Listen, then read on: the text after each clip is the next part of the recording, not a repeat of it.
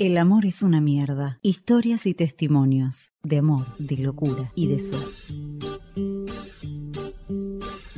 Negros tus cabellos cubrían tu cuerpo, tan llena de amor. Te vi bailando, otro te abrazaba, otro te besaba, pero eras a mí a quien mirabas.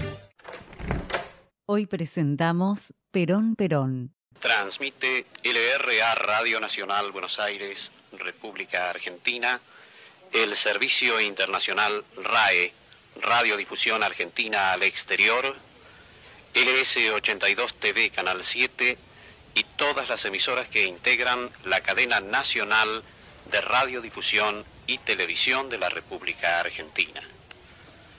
Dirigirá un mensaje a todo el país su Excelencia la señora Vicepresidente de la Nación en ejercicio del Poder Ejecutivo.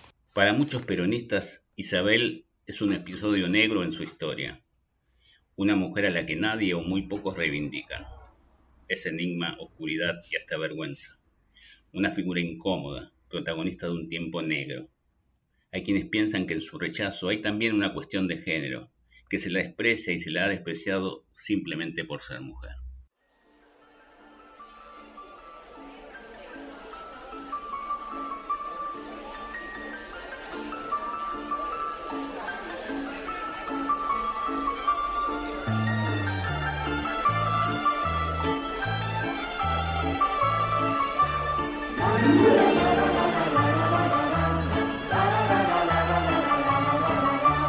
Baila, baila, bailarina, que tu encanto me domina. Baila, baila, bailarina, que te estoy soñando mía. Baila, baila, bailarina, que tu encanto me domina. Baila, baila, bailarina, estoy soñando mía. María Estela Martínez de Perón fue la primera presidenta mujer, no solo en Argentina, sino también en Latinoamérica. Sin embargo, en la Casa Rosada, en la llamada Galería de los Bustos Presidenciales, allí donde se encuentran los bustos de los presidentes constitucionales del país, el suyo, extrañamente, no está. Isabel fue la tercera mujer de Perón. Perón fue presidente por tres periodos, entre 1946 y 1955, cuando fue derrocado por un golpe de Estado, y entre 1973 y el 1 de julio del 74, fecha en la que fallece, y tras esto asume María Estela Isabel Martínez de Perón.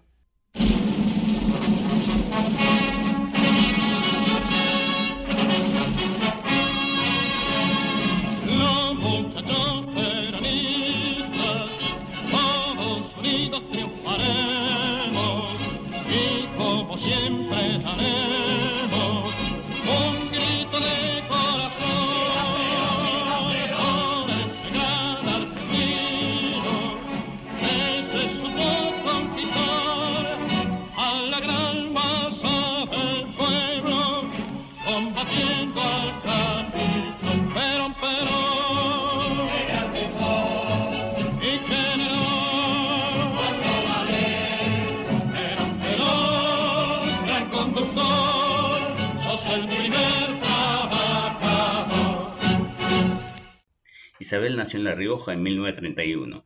Fue criada por José Cresto y su esposa Isabel Zoila.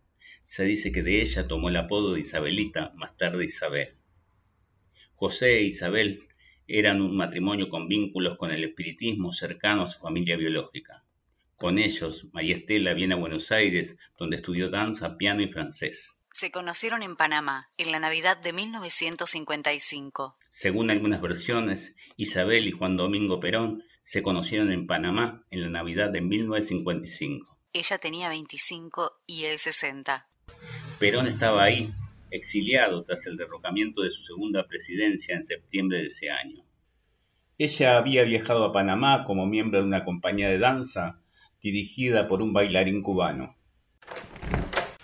Habla la señora María Estela Martínez de Perón. al pueblo argentino. Estamos viviendo horas asiagas, circunstancias que debe retemplar el espíritu del pueblo argentino en un sentido de verdadera unidad nacional. El presidente de los argentinos ha dado a su patria y al continente latinoamericano la más grande expresión de grandeza y humanismo cristiano. Entregó su vida en holocausto a la libertad pacífica de los pueblos. Hasta sus últimos instantes trabajó por la unidad nacional, continental y universal. Con gran dolor debo transmitir al pueblo el fallecimiento de un verdadero apóstol de la paz y la no violencia. Asumo constitucionalmente la primera magistratura del país, pidiendo a cada uno de los habitantes la entereza necesaria dentro del lógico dolor patrio para que me ayuden a conducir los destinos del país hacia la meta feliz que Perón soñó para todos los argentinos. Ruego a amigos y adversarios que depongan las pasiones personales en bien de una patria libre, justa y soberana. Que Dios me ilumine y me fortifique para cumplir con lo que Dios y Perón me otorgaron como misión. Perón estuvo en el exilio entre 1955 y 1972. En esas casi dos décadas, Isabel lo acompañó en su derrotero por Panamá, Venezuela, República Dominicana y España. El 1 de julio de 1974, Perón muere e Isabel asume la presidencia. Era el fin de una época. Para todos, el 1 de julio de 1974 empezaba otra historia. Otro país. Con nula experiencia en la política, Isabelita gobernó durante 632 días de caos y violencia. 632 días donde López Rega fue su mano derecha. Para muchos, su gobierno estuvo plagado de oscuridad. Un poco por su relación con el esoterismo y otro tanto por los personajes que le acompañaron. Perón ya era viudo dos veces. De Aurelia Tizón, con quien estuvo casado nueve años, entre el 29 y el 38, y de María Eva Duarte Evita, con quien estuvo entre el 45 y el 52, cuando ella fallece. Hay otras versiones que dicen que en realidad Perón e Isabel se conocieron en Caracas, Venezuela, o incluso que se conocieron en Argentina en 1954, donde dicen ella queda embarazada de él y después lo pierde. No, yo pienso que, que todo, porque ¿saben lo que pasa? Que yo aparentemente parezco una mujer manejable.